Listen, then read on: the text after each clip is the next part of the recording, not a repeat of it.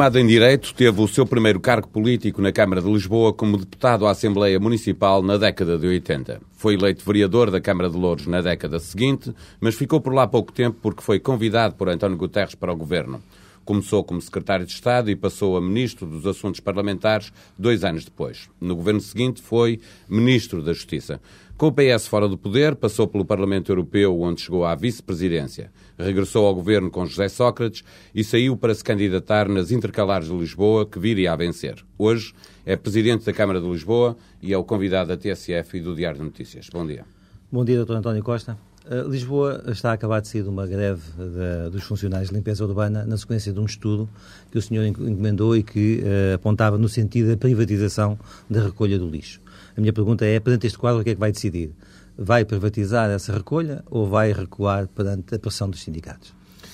Bom dia. Primeiro, não, nunca houve nenhum projeto, nem foi feito nenhum estudo para a privatização. Como sabemos, ninguém se pode conformar com o estado de limpeza em que a cidade se encontra e todos temos a noção que temos de fazer mais e melhor para termos uma cidade mais limpa. E por isso mais e melhor com menos dinheiro. Não, com o dinheiro, com, com o dinheiro que, a cidade, que a cidade tem, que, como sabe, eh, tendo saído de uma crise gravíssima, não, não é o termos saído dos cuidados intensivos em que o município se encontrava que nos podemos dar hoje ao luxo de voltar a cometer os mesmos erros que foram cometidos no passado, porque se o fizermos, cairemos outra vez na mesma situação em que tivemos no passado. Então, o que é que nós fizemos? Por um lado, investimos em meios próprios. Investimos na mecanização da limpeza, Investimos na contratação de 50 novos cantoneiros, que é um concurso que neste momento está, que está a correr, mas não temos neste momento condições para contratar mais pessoal do que aquele que estamos a contratar. Como toda a gente sabe, o município de Lisboa é, dos, é um município que tem muito pessoal. Nós resolvemos uma situação laboral gravíssima que havia, de quase mil pessoas que estavam em trabalho precário, e, através de um acordo com todos os sindicatos, e através do recurso ao Tribunal Arbitral acabámos com a precariedade no município, na, na, Câmara, na Câmara Municipal de Lisboa. Mas temos de ser extremamente cautelosos em matéria pessoal. A única exceção que abrimos até agora foi o reforço da Polícia Municipal. A segunda exceção que abrimos foi esta com os cantoneiros de limpeza e no final do próximo ano teremos que abrir uma terceira exceção para reforçar o regimento de sapadores bombeiros. Ou seja, só temos aberto exceções na contratação pessoal nas áreas de segurança, que são vitais, e na área da limpeza e higiene urbana. Portanto, não podendo contratar mais pessoal, o que é que fizemos? Mandámos estudar outras soluções. E as soluções que mandámos estudar e que sobre as quais não tomamos ainda nenhuma decisão não passam pela privatização, mas pela eventual contratação de serviços de lavagem e limpeza por um período transitório em duas zonas da cidade. Uma zona de Santa Maria, junto de Freguesia de Santa Maria dos Olivais. Freguesia de Santa Maria dos Olivais porquê? Porque o parque, no Parque das Nações já há uma empresa que faz esse serviço e podia estender ao resto da freguesia e a zona da Baixa Cidade, da, da, Baixa, da Baixa Chiado, que é uma zona particularmente complexa, porque, como sabemos, é uma zona onde se movimentam milhares de pessoas, centenas de milhares de pessoas então, dia. Então, como e, portanto, compreender esta, esta, esta greve? Eu acho que esta greve, como disse várias vezes, foi absolutamente injustificada e extemporânea, porque houve um estudo, eu, estou, eu tenho um estudo em oposição, não tenho nenhuma decisão minha tomada sobre o estudo. Mesmo que decidamos avançar eu tenho que levar à Câmara, porque é da competência da Câmara.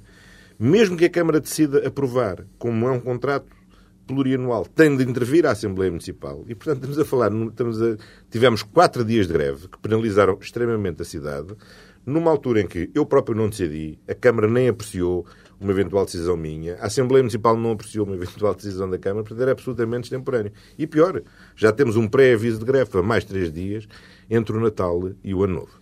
Eu creio, sinceramente, que eh, é uma forma e uma postura sindical absolutamente lamentável. Esse pré-aviso não, não, não opciona a decidir mais rapidamente para que as coisas fiquem decididas e os sindicatos saibam uh, com, aquilo com que vão contar.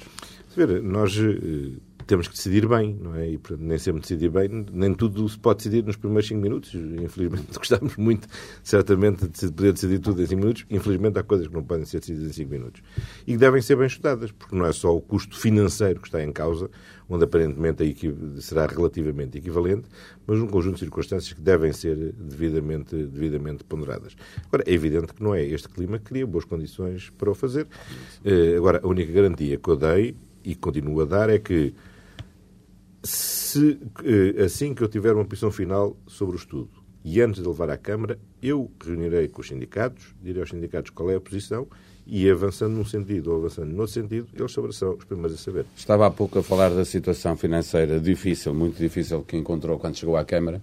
Entretanto, já depois da recusa do visto do Tribunal de Contas, eh, a autarquia encontrou outras soluções para pagar eh, as maiores dívidas. Quanto é que falta pagar?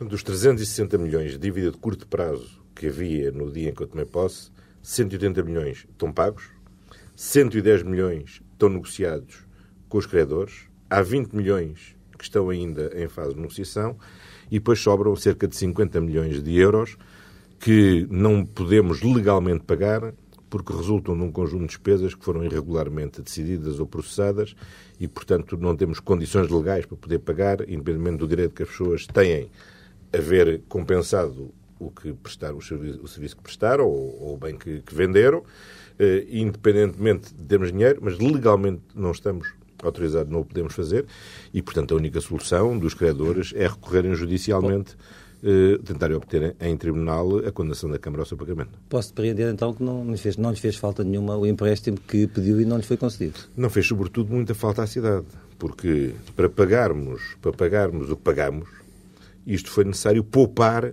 estes 180 milhões. E estes 180 milhões pagou a cidade caríssimo. Pagou a cidade em buracos que não foram tapados, em passeios que não foram recuperados, em horas extraordinárias do pessoal que não, que não, que não, teve, direito a horas, não teve direito a horas extraordinárias. Portanto, houve um conjunto de restrições que a cidade e os funcionários da Câmara eh, tiveram que suportar para que, para que esse dinheiro fosse possível poupar, porque não houve um boom de receita que nos permitisse fazer este pagamento. Isto resultou de um grande esforço de poupança. E em segundo lugar. Mas houve alguma coisa de muito significativo não. que tenha, tenha deixado de ser feito? Ah, olha, ando pela cidade e vejo o estado das ruas para ver, para ver bem a quantidade de obra que era necessário fazer e que não foi feita. Cada vez que um cidadão de Lisboa outra... um buraco, deve debitar isso ao Tribunal de Contas. Não, não deve. Claro que não deve. Não, tô, não pode fazer isso dessa forma, dessa forma linear. Agora. Eh, que muitas das coisas que deviam ter sido feitas não foram feitas, porque o dinheiro para as fazer teve que ser, teve que ser mobilizado para o pagamento da dívida, é verdade. E há depois, sobretudo, uma segunda grande consequência. É que a taxa de juro que obtivemos na negociação com os credores foi muitíssimo superior à taxa de juro que há um ano e meio tínhamos obtido em condições de mercado absolutamente incomparáveis com aquelas que hoje existem e completamente distintas para um grande empréstimo do que para pequenos e diferentes sessões de, sessões de crédito. E, portanto, o que nós vamos pagar a mais em juros são alguns uh, milhões de euros a mais do que pagaríamos se tivesse sido aquele empréstimo visado pelo Tribunal de Contas. Neste primeiro ano de governação da capital, o TC foi a sua força de bloqueio? O Tribunal de Contas? Não, eu não. É, um, é um, uma terminologia que eu não, que eu não utilizo. Essa, eh, Estamos nós a perante, os, perante os problemas, nós temos que encontrar a resposta para os problemas. Nós tínhamos um caminho, que era o caminho que a lei permitia, que a lei apontava, e que era o que teria sido um caminho menos doloroso para a cidade do que aquele que tivemos que percorrer.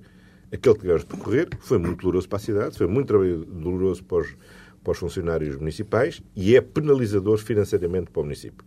Nós vamos pagar muito mais pela dívida do que teríamos pago com aquele, com aquele empréstimo e, portanto, a decisão do Tribunal de Contas foi uma má decisão e, por isso, mantemos o recurso que e está como é que, ficaram as, como é que ficaram as relações com o seu camarada Guilherme Oliveira Martins? Não confundo relações institucionais com as relações pessoais. O Guilherme Aveiro Martins é meu professor de Finanças Públicas, é meu amigo e essa relação pessoal ainda... Resistiu? Não, claro que resiste e tem que, tem que resistir, não confundimos, nem ele nem eu confundimos uma coisa com a outra. Além de mais, também convém não confundir o que é a decisão de, dos, dos juízes que julgam um caso com a posição e o papel do Presidente do Tribunal. O Presidente do Tribunal não dá ordens aos, aos, aos juízes, nem, nem, neste caso concreto, interveio no julgamento. Mesmo perante as dificuldades financeiras da Câmara de Lisboa, o IMI vai baixar. O, o que é que se pretende uh, com esta descida de IMI? Perdendo receita, o que é que pretende obter para a cidade de Lisboa? É uma descida, é uma descida essencialmente simbólica. Nós temos tido as receitas, quer do IMI, quer do IMT, que têm estado, têm estado a subir, eh, eu, francamente, o que acharia desejável foi isso que propus aos diferentes partidos representados na Câmara. Não foi possível este ano obter esse consenso. Admito que é normal, é ano eleitoral e espero que a seguir às eleições seja possível. É que estas alterações não devem ser feitas anualmente, porque eh, o volante fiscal que hoje a lei proporciona, quer em matéria de IRS, quer em matéria de, quer em matéria de IMI, devem ser fixados para períodos relativamente longos de forma a que isso possa ter efetivamente impacto junto das pessoas. Eh, eu estou convencido, um dos grandes desafios estratégicos que coloca a cidade de Lisboa é inverter a curva demográfica. Nós perdemos 300 mil habitantes em 30 anos e temos que começar rapidamente a recuperar essa população. Eu acredito que se pudermos eh, tomar decisões duradouras em matéria de IRS ou em matéria de IMI, nós tornamos um Conselho mais atrativo que os Conselhos que os Conselhos eh, limítrofes. Mas isso não é uma decisão para 2009 ou uma decisão para 2010. Quer dizer, ou há um pacto entre os partidos para que durante 5 anos, durante 10 anos, vamos ter uma carga fiscal pré-determinada e isso dá confiança às pessoas e pode influenciar as pessoas. Podem pensar, bom, será que vale a pena eu mudar daqui para Lisboa, porque em Lisboa vou ter uma taxa de IRS mais baixa ou vou ter um, uma taxa de IMI mais baixa, sabendo-se, como se sabe, que naturalmente o preço no centro da cidade é obviamente superior ao preço de uma casa em qualquer conselho de limites, pela natureza das coisas e por que se combata a especulação, assim será. Portanto, eu acho que seria desejável que isso fizesse e por isso decidimos encomendar um estudo sobre competitividade fiscal do município para que, a seguir às eleições, isso possa ser, isso possa ser tratado. Não recomendo que se trate antes de eleições, porque é sabido que as eleições são maus momentos para tratar de matérias financeiras que devem ser serenamente tratadas no pós, na fase pós-eleitoral. Para além dos buracos, a cidade agora também tem muito mais radares do que tinha uh, na, aqui há um ano. Não. E, estes radares, limites de velocidade e também tem mais multas. São uma boa fonte de financiamento da Câmara Municipal de Lisboa. Não temos mais radares do que tínhamos, os radares são rigorosamente, são rigorosamente os mesmos e os dados que temos é que têm dado um contributo positivo. Os dados recentemente revelados em matéria de segurança. Sim, nessa, nessa matéria. Em matéria de sim. diminuição de feridos Estamos... graves. Não, mas é que isso é o decisivo. Claro que sim, mas isso já é, agora estava é por, a, a perguntar matéria... o que, é que significa em termos de, sim, em matéria de receita de... para a Câmara. Em matéria de receita, provavelmente assim será, mas como sabe, a receita é cobrada através da Autoridade Nacional de Segurança Rodoviária e tem havido uma razoável decalagem nas transferências das receitas cobradas, que espero, pela Autoridade Nacional da Segurança Rodoviária e a receita oferida Chega. pela Câmara. Neste momento não sentimos ainda um impacto nas finanças municipais dessa atividade, mas admito que seja eh, que esteja em apuramento na Autoridade Nacional de Segurança Já foi multado nesses radares ou conhece alguém que tenha sido? Não, não conheço ninguém, eu não fui, mas eu também não conduzo muito. E quando conduzo, procuro respeitar os, os limites de velocidade. Este, é, é, notório que este, este, enfim, estes primeiros tempos, eh, estes primeiros anos na, na, Câmara Municipal de Lisboa têm sido para uh, arrumar a casa. Eu pergunto-lhe um, que obra é que tem em mente para, digamos, marcar a sua passagem pela cidade de Lisboa? Olha, eu acho que a obra da arrumação da casa é já uma grande obra neste mandato. Mas é, é, é muito economicista e não se vê. Pois, mas quer dizer, mas nós temos que fazer uma opção. Se queremos fazer aquilo que é necessário fazer, ou aquilo que fica bem na fotografia fazer. São dois caminhos distintos. Nós optamos pelo primeiro. É o trabalho talvez menos vistoso, é o trabalho da formiguinha, mas é o trabalho que é necessário fazer. E agora, quando isso estiver que feito, que, que obra é que gostaria de deixar em Lisboa? Este mandato é um mandato muito especial, é um mandato intercalar, dois anos, que só faz sentido para arrumar a casa, começar a pôr as coisas a funcionar e preparar, e preparar o futuro. Eu diria que estamos a chegar ao fim da fase da arrumação da casa. Do ponto de vista financeiro, do ponto de vista regulamentar, do ponto de vista do planeamento, do ponto de vista de desbloquear as coisas que estavam paradas na Câmara. Eu chamo a atenção que, quando foi feita a sindicância, a área do urbanismo, se sinalizaram um conjunto de vazios regulamentares que era necessário fazer. Isso não dá fotografia, mas a verdade é que o Regulamento Municipal de Urbanização e Edificação, que estava para ser feito há mais de, desde 1994, já está na Assembleia Municipal para, uh, para aprovação. Que o Regulamento Geral das Taxas Urbanísticas já está em debate público para ir para a Assembleia Municipal para aprovação. O, regime, o regulamento das cedências e compensações, que é outra grave lacuna do município de Lisboa, irá brevemente Espero que os lisboetas reconheçam esse trabalho. Olha, eu não sei se os lisboetas, eu acho que as pessoas, são, as pessoas têm muito mais bom senso. As pessoas comuns, os eleitores, têm muito mais bom senso que políticos e jornalistas em conjunto têm. Porque as pessoas percebem que Roma e Pavio não se, não se fizeram num dia, as pessoas preferem que as casas comecem a fazer pelos alicerces antes de, antes, de se pôr, antes de pôr o telhado. As pessoas têm noções básicas de senso comum, sabem bem qual é o estado em que a cidade estava e sabem bem aquilo que é necessário fazer para que a cidade possa crescer eh, de uma forma sustentável e sem problemas desta, desta, como aquelas que afetaram município de Lisboa no passado. Olha, eu espero que sim, mas também devo lhe dizer uma coisa. Se não perceberem, olha, tenho muita pena. Agora... agora, há uma coisa que é essencial, que é o seguinte, é que a minha consciência perceba bem aquilo que eu faço. E, portanto, se eu chegar ao dia das eleições e a minha consciência estiver de bem comigo, eu estou já muito feliz. E depois espero que a partir daí os eleitores também estejam, como é evidente, não, não sou ingênuo já agora, a achar que se pode fazer política sem ganhar o apoio, o apoio dos eleitores, isso é a chave da, da democracia. Agora, eu acho que 2009 já vai ser um ano de viragem, e vai ser um ano de viragem possível graças ao trabalho que da segunda metade de 2007 e em 2008 fizemos. Vamos ter os buracos tapados, os passeios arranjados, aquilo que falava no, todos no não. início desta entrevista. Todos, todos não vamos ter, todos não vamos ter, mas vamos começar, vamos começar a ter. Nós vamos ter eh, no orçamento de 2009, se a Assembleia Municipal o aprovar, temos previsto já 94 milhões de euros para investimento o que representa um aumento de 46% relativamente ao, ao, à despesa de investimento que tínhamos em, 2000, em 2008. É evidente que ao longo destes anos de, de, crise as necessidades aumentaram de tal forma que os 94 milhões de euros que parecem muito dinheiro, que parecem muito dinheiro, não são, obviamente, suficientes para as áreas todas. Portanto, definimos três áreas prioritárias. A reabilitação urbana, o espaço público, limpeza, jardins, eh, vias, e a área da educação, que é uma área que em todas as sondagens as pessoas dizem que não é que não atribuem primeira importância, mas que é uma área absolutamente estratégica e fundamental para o futuro da cidade. Porque se nós queremos efetivamente recuperar a população, nós temos que fixar casais jovens, e se temos que fixar casais jovens, nós temos que ter escolas onde as pessoas sintam terem confiança e segurança para pôr os filhos por serem boas escolas. Ora, o Parque Escolar de Lisboa, infelizmente, é um dos piores parques escolares do, do país e por isso nós definimos eh, como prioridade, foi dos projetos que arrancámos, que arrancámos com muita força este ano, que é o programa Escola Nova, que visa intervir praticamente a 80 das 90 escolas do primeiro ciclo da cidade de Lisboa, construir sete escolas novas. É um programa há três anos, já decorreu o primeiro, vamos ter um grande impulso no, no próximo e continuará também em 2010 e 2011. Depois da polémica com a atribuição de casas do município, o que é que, o que, é que mudou? O que é que foi feito para moralizar essa eh, distribuição de casas pelos municípios lisboetas que têm essa necessidade?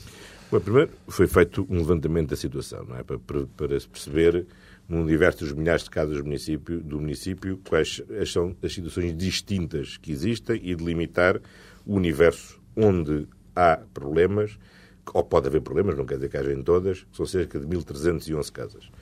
Relativamente a essas, está a ser feito levantamento eh, individualizado da situação, de se justifica, se não se justifica a manutenção da casa. Alguma coisa pode mudar nessa relação dos inquilinos com, com a autarquia? Não, já houve, coisa, já houve coisas que mudaram, que já estavam a mudar antes e que estão agora a mudar de uma forma, de uma forma acelerada. Foram Muitos encontradas dos... situações anormais?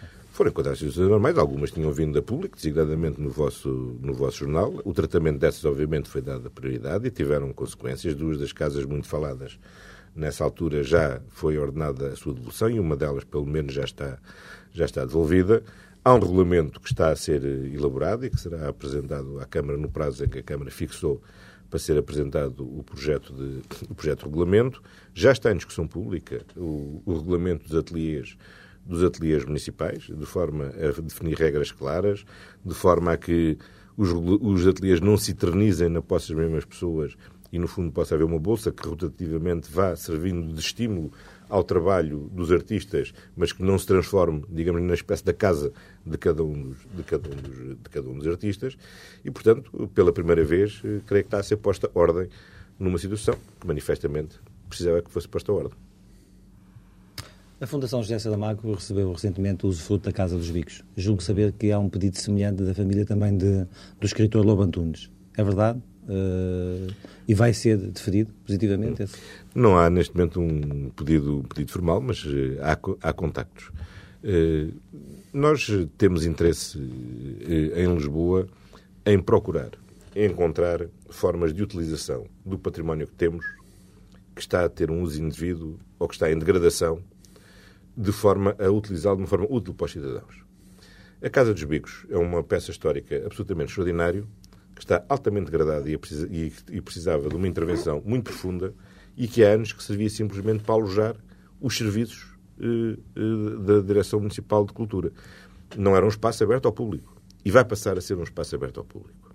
E vai passar a ser um espaço aberto ao público através de uma fundação, do único escritor que até hoje obteve o Prémio Nobel o único escritor português que obteve, que obteve o, prémio, o prémio Nobel e que vai transformar aquele espaço, que era um espaço fechado para os serviços, num espaço aberto à cidade Mas para a minha vivência, pergunta, a minha pergunta para a tem a ver vivência, com, com, com o Lobo Antunes. para a vivência cultural. O que estava a perguntar relativamente ao escritor Lobo Antunes, eu sei... Falta-lhe que- um prémio Nobel para ter... não, não, não, é, não é necessário, não é necessário exclusivo ter o Prémio Nobel. Há outras, há outras personalidades, há outros espólios, há outras atividades que têm, que têm eh, um espaço na, na cidade de Lisboa e que justa ou injustamente ainda não têm um Prémio Nobel. Olha, por exemplo, a Casa Fernando Pessoa, que injustamente nunca teve um prémio, um prémio, um prémio Nobel e tem, e é um, um equipamento municipal com uma grande, com uma grande atividade. Agora, estamos, sabemos que há eh, temos indicações que há interesse da parte do Danlombo de Antunes em poder instalar um espaço na cidade de Lisboa. Eh, É do nosso interesse, há contactos.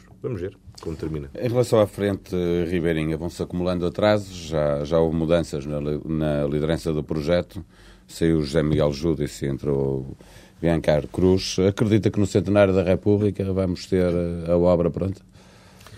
O Frente Ribeirinha vai ter eh, melhorias, vai ter melhorias. Ainda ontem foi aberto finalmente o cais das, o cais das colunas. No dia 6 de janeiro vai-se iniciar uma obra absolutamente imprescindível para a qualificação da Frente Ribeirinha. Cá está mais uma obra invisível, mas da maior importância, que é a obra que vai permitir a construção do grande intersetor que, de uma vez por todas, assegurará que não haverá esgotos a serem de- da cidade de Lisboa a serem despejados no. Tejo sem tratamento, que é uma situação absolutamente escandalosa e estamos neste momento a construir o, o intersetor que vem, no fundo, da zona de Alfama até ao Caixo de Dré.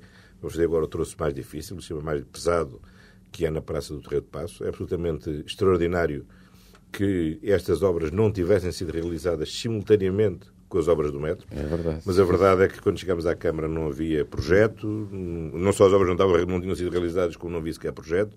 Foi necessário fazer o projeto, foi necessário compatibilizá-lo com o da, com o da Frentejo, com o do futuro do Terreiro do Passo e, eh, vai ser possível lançá-la agora no princípio de janeiro. Vai arrancar essa obra que é absolutamente imprescindível para a despoluição do, do Tejo. Quanto à sociedade de Frentejo, bom, eu sei e temos tido contactos regulares com o arquiteto Biancar Cruz, Sabemos que ele está a concluir o estudo do urbanismo comercial que permitirá começar a colocar no mercado muito rapidamente os espaços que vão ser libertos pelos ministérios para que possam ser reutilizados para estabelecimentos de restauração, para cafés, para galerias, para eh, espaços da, da mais diversa, da mais diversa natureza, espaços também comerciais. Na próxima reunião de Câmara, nós levaremos para apreciação e espero que aprovação o plano de circulação rodoviária entre o Caixo de Dré e eh, Santa Apolónia, de forma a descongestionar a Frente Ribeirinha e permitir efetivamente a aproximação dos cidadãos, eh, dos cidadãos eh, ao Rio. E, portanto, há um trabalho que tem vindo a ser feito e espero que esteja concluído em bom tempo. Eh, Esse objetivo da República foi um objetivo que o Governo fixou à, fixou à sociedade. E Espero que, É que para a espero que opinião o- pública existe. e não é? espero que, espero que, a sociedade, o- que a sociedade o cumpra. Acho que há condições para o cumprir em grande medida. Nós temos a nossa própria programação republicana e que se senta no programa das escolas e esse estamos a cumpri-lo e vamos cumpri-lo eh, relativamente às 97 escolas que abrangem na cidade de Lisboa. Há, há pouco, há pouco mais de um ano esteve aqui também neste mesmo espaço e eu fiz-lhe uma pergunta que na altura não teve, ahm, não teve uma resposta. Eu já agora, ah, se me permite, voltava a repeti-la. que era- gostava de saber quanto é que custou a Lisboa o sonho ah, de Frank Gehry, de ter uma obra de Frank Gehry ah, aqui, ah, nomeadamente no Parque Maior, no tempo de Pedro Santana Lopes. Já encontrou, as, disse na altura que não, não sabia das faturas. Já as encontrou e sabe qual é o montante? Eh, As faturas, as faturas estão encontradas. Não lhe vou dizer agora aqui o número, mas prometo que. Daqui a um eh, ano e- tenho que voltar Não, não, não, não. Prometo que lhe mando, porque não tenho aqui, não tenho aqui um montante, mas vou-lhe enviar. Vou-lhe enviar o montante das, das faturas, está identificado o montante que foi pago por esse projeto. Não estou a dizer aqui de copo, não sei. Mas de cor, que é que mas na sequência, é porque na sequência da sua pergunta fui ver. Sim. E soube, não lhe quero dizer aqui o número, tenho aqui o número de cabeça, mas não lhe quero dizer para o caso de depois não ser um número. Mas já agora lembra-se se ficou um escandalizado, se ficou, como é que um ficou quando viu o número? É um preço, é um custo muito elevado, mas está a ver, eu não gosto muito de falar do passado, como sabe a nossa metodologia para o Parque Mayer foi uma metodologia claramente distinta. Eh, Nós abrimos um concurso de ideias para eh, um plano pormenor que abrange o Parque Meera, o Jardim Botânico e os edifícios da Politécnica. Esse concurso de ideias apareceram 27 propostas. Houve um júri presidido pelo arquiteto Nuno Portas, que selecionou cinco que passaram a uma fase final. Desses cinco, um desistiu, os outros quatro apresentaram e o júri acabou por selecionar a equipa vencedora do arquiteto Aires Mateus, a quem está adjudicado o trabalho. Portanto, fica, prometido, o... fica, prometido, que os leitores do Diário de Notícias não, não, vão vou mandar, vou-lhe mandar e, até pioras. Está agora, o, tá, agora o, eh, fizemos o concurso para o Capitólio, está adjudicado também, a obra vai começar no próximo ano e, portanto, eh, adotámos um caminho menos vistoso, mas um caminho mais eficaz, em que se define o que é que se vai fazer, e em que as obras se vão efetivamente realizar e não ficamos só com maquetes do arquiteto Gary. Está satisfeito com a relação que a Câmara tem com o Governo ou com a ajuda que o Governo dá a resolver os problemas da, da autarquia de Lisboa? Eu posso dizer que globalmente temos tido uma boa relação com, com, o Governo, com os ministérios melhor, com outros ministérios pior, com os serviços melhor, com outros serviços piores, mas globalmente a relação é claramente positiva. Passamos para, para a luta política. As eleições para a Câmara Municipal de Lisboa vão ser daqui mais ou menos também um ano. Já sabe que o senhor uh, vai ser candidato uh, à reeleição. Sabe-se também que o principal partido da oposição, o PSD, portanto não há nenhum desmentido sobre isto, vai ter como candidato Pedro Santana Lopes. É um bom adversário político? Uh...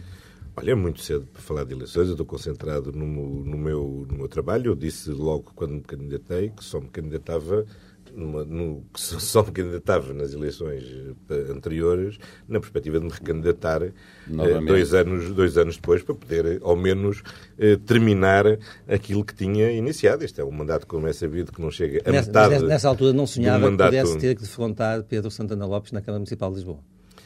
Não, eu não faço, não me compete a mim escolher quem são os adversários. Eu aguardo calmamente que os partidos que, que vão concorrer escolham os seus candidatos. Eh, não sei quem será o candidato do PSD. Lendo nos jornais, vejo que metade do PSD quer o Dr. Santana Lopes, vejo que outra metade do PSD não quer o Dr. Santana Lopes. Eu cá por mim aguardo que o PSD se entenda sobre quem é o seu melhor candidato e, sobretudo, para saber se o Dr. Santana Lopes é fala, bom ou mau candidato. Já se fala de política. O número 2 da, da Câmara, o seu camarada Marcos Pastrello, já veio dizer que o PS está aberto a uma coligação uh, de esquerda. Uh, ela já existiu na Câmara de Lisboa. Acredita que ela será possível para as próximas eleições? Uh, há negociações nesse sentido? Digo-lhe duas coisas. O que é que eu acho que era bom e o que é que eu acredito. Uh, eu acho que uma solução que provou bem deve ser repetida. E, de facto, os anos em que foram governados uh, pela coligação por Lisboa, primeiro com o Jorge Sampaio e depois com o João Soares, foram bons anos para a cidade de Lisboa. A cidade progrediu, a cidade viveu bem, portanto foi uma boa solução. Eh, tenho pena que tenha acabado e tenho pena que nas últimas eleições eh, nenhum dos partidos eh, à esquerda tenha querido fazer qualquer entendimento com o Partido Socialista. E, por mim, tenho, tenho dito, não serei eu a inviabilizar qualquer solução Mas o calendário tipo. eleitoral, que tem eleições não, legislativas tenho visto, também... Tenho visto, o que tenho verificado é que o PCP, por motivos de política nacional, recusa sequer a abordagem do assunto e que o Bloco de Esquerda, que vive uma relação algo infantil de competição com o PCP, eh, também acha que não pode ter qualquer tipo de entendimento eh, com o Partido Socialista se o PCP não, se o PCP não tiver, tendo chegado mesmo a esta que, que situação absurda que vivemos nos últimos, nos últimos tempos, ter retirado a confiança política a um vereador independente que tem, com quem que tem vindo a ser responsabilidades, com base num acordo político que o PS assinou com o Bloco de Esquerda e que tem, reconhecidamente, por toda a gente, feito um, um bom trabalho em prol da cidade. Está a falar José, José Sá Fernandes. Conta com ele para, para a lista que vai apresentar nas próximas eleições? Olhe, como lhe digo, eu acho que as coisas correm bem, devem se manter, como, como, se costuma dizer, a equipa que ganha não se, não se mexe. Se ele tiver disponibilidade para isso, por mim, tenho tido uma excelente relação de trabalho, uma excelente relação de trabalho com ele. Acho que ele tem surpreendido muita gente com a ideia de que ele só tinha uma postura negativa de paralisar, de contestar, e tem-se revelado uma pessoa capaz de projetar, de dirigir serviços, de pôr obra, de pôr obra em andamento. O número de, de obras que estão a ser neste momento lançadas no terreno na área, do, na área dos jardins, nas áreas das pistas cicláveis, em todas as áreas que eram da responsabilidade deles, é muito significativo e diz bem da sua capacidade executiva. Portanto, se ele estiver disponível, se, nos, se continuarmos a entendermos sobre o que é que é necessário fazer e prioritário fazer. Acho que sim. Se não, olha, paciência, não será, mas, mas espero, espero que sim. Até agora temos desentendido, espero que nos continuemos a entender. E imagina um acordo pré-eleitoral também com o Movimento de Cidadãos por Lisboa de Helena Roseta, ou não? Não tenho nada contra, pelo contrário, acho positivo. Já nas últimas eleições eh, eu propus que assim fosse. Na altura, Helena Roseta tinha acabado de sair do PS, creio que havia uma ferida relativamente aberta e achou que não era oportuno. Uh, ao longo destes dois anos temos tido dias melhores e temos tido dias piores. Agora estamos numa nova fase, assinámos um acordo em, em setembro, com base na qual uh, lhe atribuí a ela e à vereadora Manuel Júdice responsabilidades. Uh, eu acho que o caminho se faz caminhando e se chegarmos às eleições num relacionamento positivo e tivermos entendimento sobre o que é que é prioritário fazer em Lisboa e com base num programa comum, eh, eu tenho a ideia que era positivo. Eh, não sei se recorda, o lema da minha candidatura era Unir Lisboa. E partia deste, deste entendimento básico, quer dizer, aquilo que é necessário fazer em Lisboa é tão profundo e é tão urgente que todos somos poucos para o poder fazer. Eh, e foi por isso que procurei, ao longo da minha candidatura, juntar pessoas com os mais diferentes percursos políticos, umas vindas da direita, outras vindas da esquerda, mas que se entenderam relativamente a um programa para a cidade de Lisboa. E isso é que eu acho que é prioritário e é aí que nos devemos centrar. Olha, eu por mim acho que é meu dever fazer todo o esforço para que todas as pessoas de boa vontade que se entendam sobre um programa comum para Lisboa se possam reunir em torno da, uma, de uma mesma é candidatura. Eh, falava há pouco do que correu bem na coligação com, do PS com o PCP em Lisboa, eh, por duas vezes, eh, mas no Governo da República as coligações do PS foram sempre à direita, com o PSD, com o CDS. Sua opinião, o que é que acha que impede que, que as esquerdas se unam para governar o país? Se é possível governar a meia Câmara, se, porque é que quando chega ao Governo isso não é possível?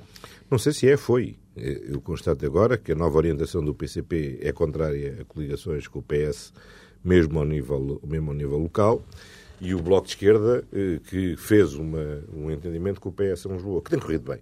E não reparará que nunca puseram em causa, aliás, não puseram em causa o acordo com o PS, nem põem em causa a forma como tem sido executado o acordo, o acordo com o PS, acabam de ter uma, uma reação absolutamente sectária relativamente uh, ao independente que os representava no Executivo, no executivo Municipal. E eu acho que há aqui um problema de fundo que é o problema de saber se a esquerda quer simplesmente ser o contrapoder e a oposição à direita, ou se a esquerda quer assumir a capacidade e a respons consequente responsabilidade de governar. A esquerda de que eu faço parte é uma esquerda que não tem medo de assumir responsabilidades. A esquerda que eu faço parte não quer viver da retórica nem da parasitação dos problemas. Não é uma esquerda que existe mas para resolver sua, os problemas. Sua esquerda acha que, que, que é assim que, que, vivem os partidos políticos, o PC e o Bloco de Esquerda? Eu não, eu não sei se, vive, se, é a esquerda da minha esquerda. O que eu digo é o seguinte: o que eu constato, o que eu constato é que há uh, partidos, e o início no Bloco, é mais evidente, aliás, ainda do que, do que no PC, que são alérgicos à assunção de responsabilidades. Porque é fácil, é cômodo, está simplesmente do contra. É fácil, é cómodo estar simplesmente a criticar. O que é duro, dá trabalho, é efetivamente meter as mãos na massa para resolver os problemas. E aquilo que eu acho absolutamente extraordinário é que, pela primeira vez, o Bloco tinha dado o passo de arriscar eh, eh, assumir responsabilidades de governo relevante no município como o município de, de Lisboa. E devo dizer que ao longo destes dois anos eu fui sentindo sempre a má consciência de grande parte deles parte dos que estão na Assembleia Municipal, que desde o primeiro minuto, desde o primeiro minuto, estiveram no fundo sempre contra este acordo. Sempre contra este acordo. E que tudo fizeram, tudo fizeram para acabar por romper com o vereador Sá Fernandes. Mas eu devo dizer uma coisa, eu acho que isto eh, é uma postura de impotência. Quer dizer, uma esquerda que acha que não é capaz de assumir responsabilidades de governo é uma esquerda que se demite do seu papel e que confia o poder exclusivamente à direita.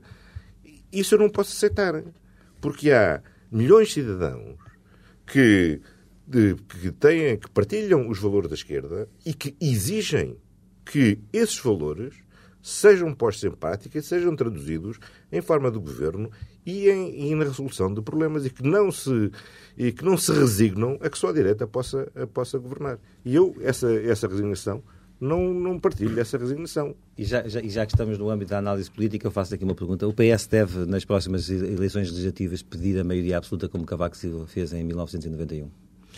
Olha, a questão não é se pedir ou não pedir. Se pedir é fácil pedir. Exigi-la para governar, que, foi, que fez Quer dizer, uma maioria não se pede. Há, há uma, há uma, pergunto, há uma coisa que a experiência revelou. Ao nível do argumentário. Há uma coisa que a experiência revelou claramente. A única forma de haver estabilidade na governação, de poder haver uma estratégia com princípio, meio e fim, é a essência de maiorias absolutas. Quando houve maiorias absolutas, eh, eh, sejam do PSD, sejam do PS, as ações governativas tinham um princípio, meio e fim. Havia, era claro qual era o mandato que era conferido aos governos e era clara a responsabilização dos governos. Sempre que não houve maiorias absolutas, o poder e a escolha dos eleitores foi sempre confiscada pelos jogos partidários. E depois o que era possível fazer ou não era possível fazer ficava sempre naquela nebulosa dos acordos e não acordos. Todos nos lembramos bem de várias, todos nos lembramos bem de situações desse género. O contraponto a essa análise é, é muitas vezes falar sem arrogância uh, do, de quem está no governo. Mas, ouça, mas não há nenhum mal congênito das maiorias, entre, entre a essência de maiorias e a essência da arrogância ou não arrogância. Eu acho que não há arrogância, para ser sincero, atualmente no, no atual, no atual governo. Acho que é um governo que tem tido uma postura dialogante. Veja, nunca nenhum governo fez tantos acordos sociais na concertação social, como este, como este, por exemplo, como este, como este governo fez. Portanto, o PS deve pedir a maioria absoluta ou deve ser omisso em relação Acho que o PS deve bater pela maioria absoluta. Agora, se tem que pedir ou não pedir, hoje isso acho secundário. Quer o dizer... discurso político pode ser importante para obter ou não essa maioria eu acho absoluta. Que, eu acho que o PS... Acho que o PS, acho que o PS distinção entre António Guterres eu acho que o PS deve claramente, deve claramente pedir, mas olha, eu fiz a campanha eleitoral toda a pedir a maioria absoluta e não tive a maioria absoluta. Não basta pedir a maioria absoluta, é preciso ganhar é, e conquistar a, a maioria absoluta. de exigir como, como condição para governar que foi o que fez Cavaco Silva em 91, que, que admitia não governar se não a tivesse, depois de, de, de uma. Uh, se o PS partir uh, para essas eleições uh, sem um discurso claro a pedir a maioria e acabar com uma minoria, deve governar sozinho ou deve procurar uma coligação para governar? E já agora com quem? Não vamos pôr nos... Eu acho que o PS merece, primeiro, o PS merece ganhar com a maioria absoluta.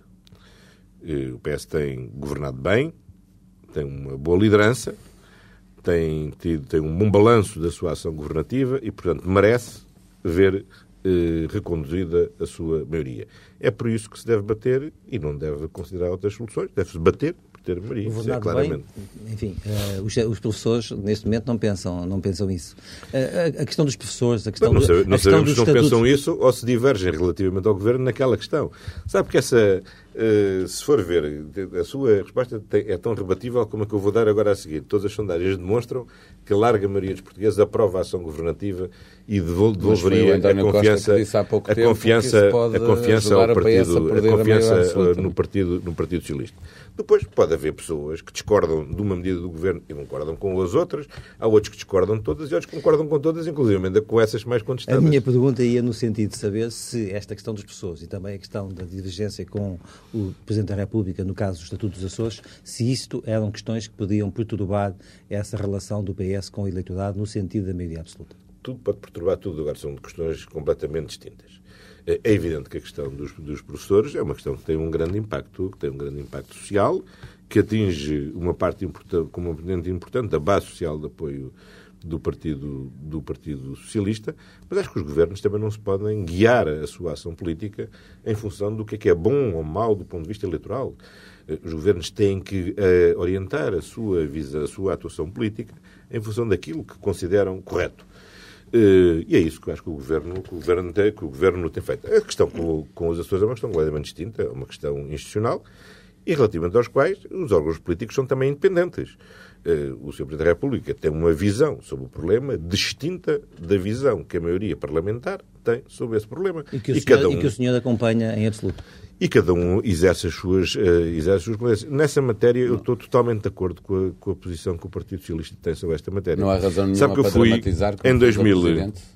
Acho que não, para lhe ser sincero, acho que não. Aliás, disse isso publicamente nessa, nessa altura. Eu acho que o Presidente da República tem tido um mandato uh, globalmente, claramente positivo. Uh, admito que pessoas como eu que não apoiaram, que não o apoiaram, podiam até ter uma visão bastante negativa e, portanto, possam estar eh, excessivamente surpreendidos pela positiva e estavam excessivamente com expectativas negativas. Mas, enfim, eu acho que claramente o Presidente da República tem feito um mandato claramente globalmente, globalmente positivo. Uh, acho que relativamente às, autonom às autonomias, eu acho que, sobre, acho que sobre as autonomias não tem sido ob objetivamente os momentos mais felizes do Sr. Presidente da República, quer pelas omissões num caso, quer pelas ações no outro, no outro Deixe-me insistir na minha pergunta. O suficiente, o Presidente da República tem tido um mandato suficientemente bom para o PS poder pensar em apoiá-lo numa recandidatura ou deve ter um candidato próprio? Não, acho que o PS deve apoiar um candidato da sua, da sua área política. Uma coisa é reconhecer o Sr. Presidente da República, a forma como tem exercido o seu... O PSD o seu, apoiou Mário Soares o seu, numa recandidatura. O seu, o seu mandato, o respeito institucional que é devido ao. Presidente da República, uh, a cooperação estratégica que tem procurado manter e tem, e tem mantido, efetivamente, no, no, conjunto da governação, na governação do país. Toda a gente sabe que eh, entre o, entre o, entre o Partido Socialista e o professor Cavaco Silva há uma diferença bastante, bastante substancial. Portanto, acho que em condições normais acho que não faria sentido o PS apoiá-lo. E faria sentido o PS avançar já com o seu candidato eleitoral em sede do próximo Congresso, já no, no princípio do próximo ano? Não sei, mas temos, não, quantos anos é que estamos das eleições presidenciais? Eu, eu, eu tenho ideia. Estamos a muitos anos. Estamos a muito eu sei tempo quantos anos é que estamos, mas, de qualquer, mas de qualquer é forma, acha que faria sentido. Eu imagino, deixa-me deixa deixa fazer aqui uma, uma leitura um bocadinho uh, uh, uh, perversa, mas imagino que se o Partido Socialista identificasse já como seu candidato, por exemplo, Manuel Alegre, que resolvia, como candidato presidencial Manuel Alegre, que resolveria alguns problemas eleitorais durante o ano de 2009, ou não? Não sei, isso é uma. transcende a minha, a minha análise, as informações que tenho. Sabe que eu agora estou muito, basicamente, concentrado na governação do município de Lisboa e isso concentra muito, muito tempo.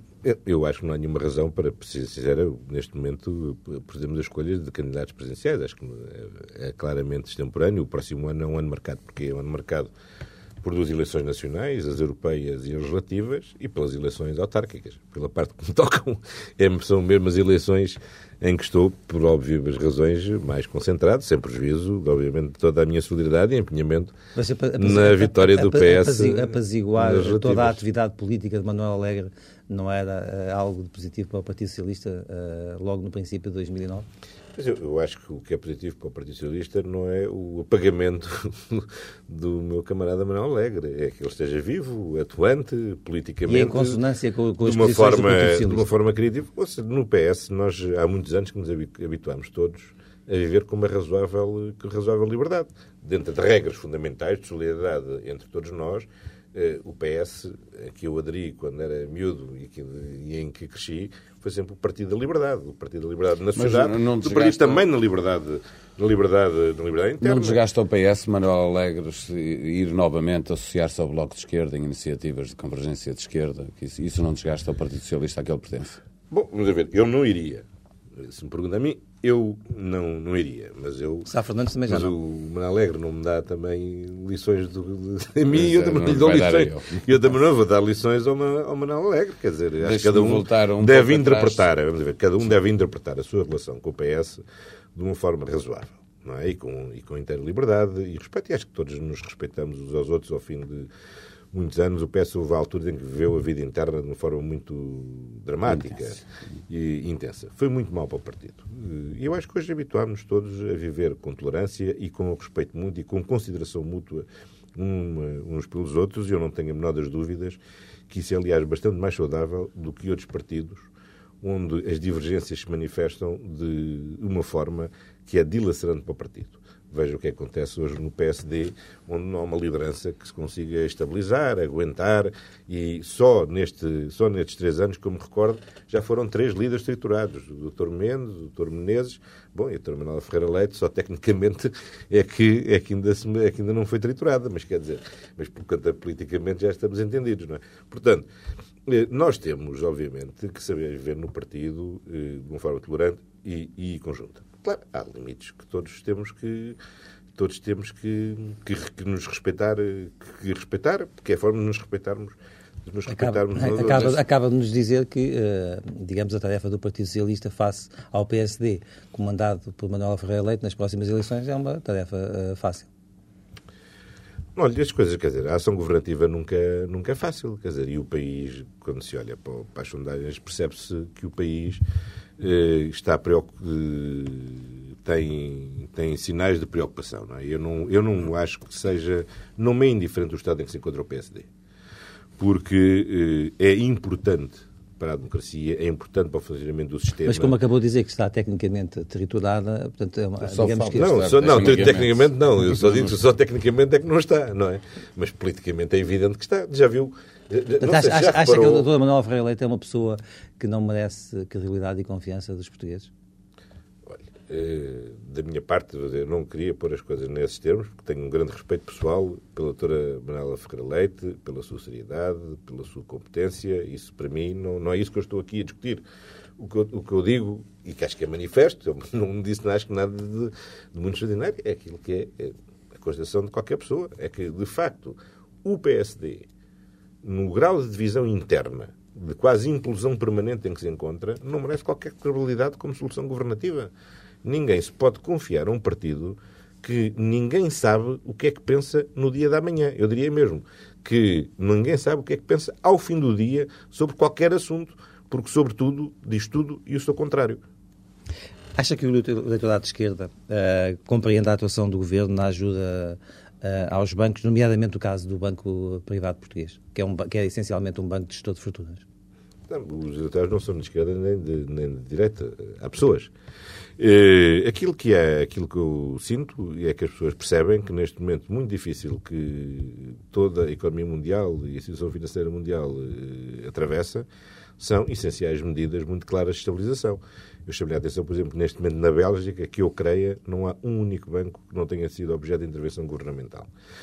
E em, todo, em todos os países europeus, infelizmente, tem havido muitas intervenções, muitas intervenções eh, para estabilização.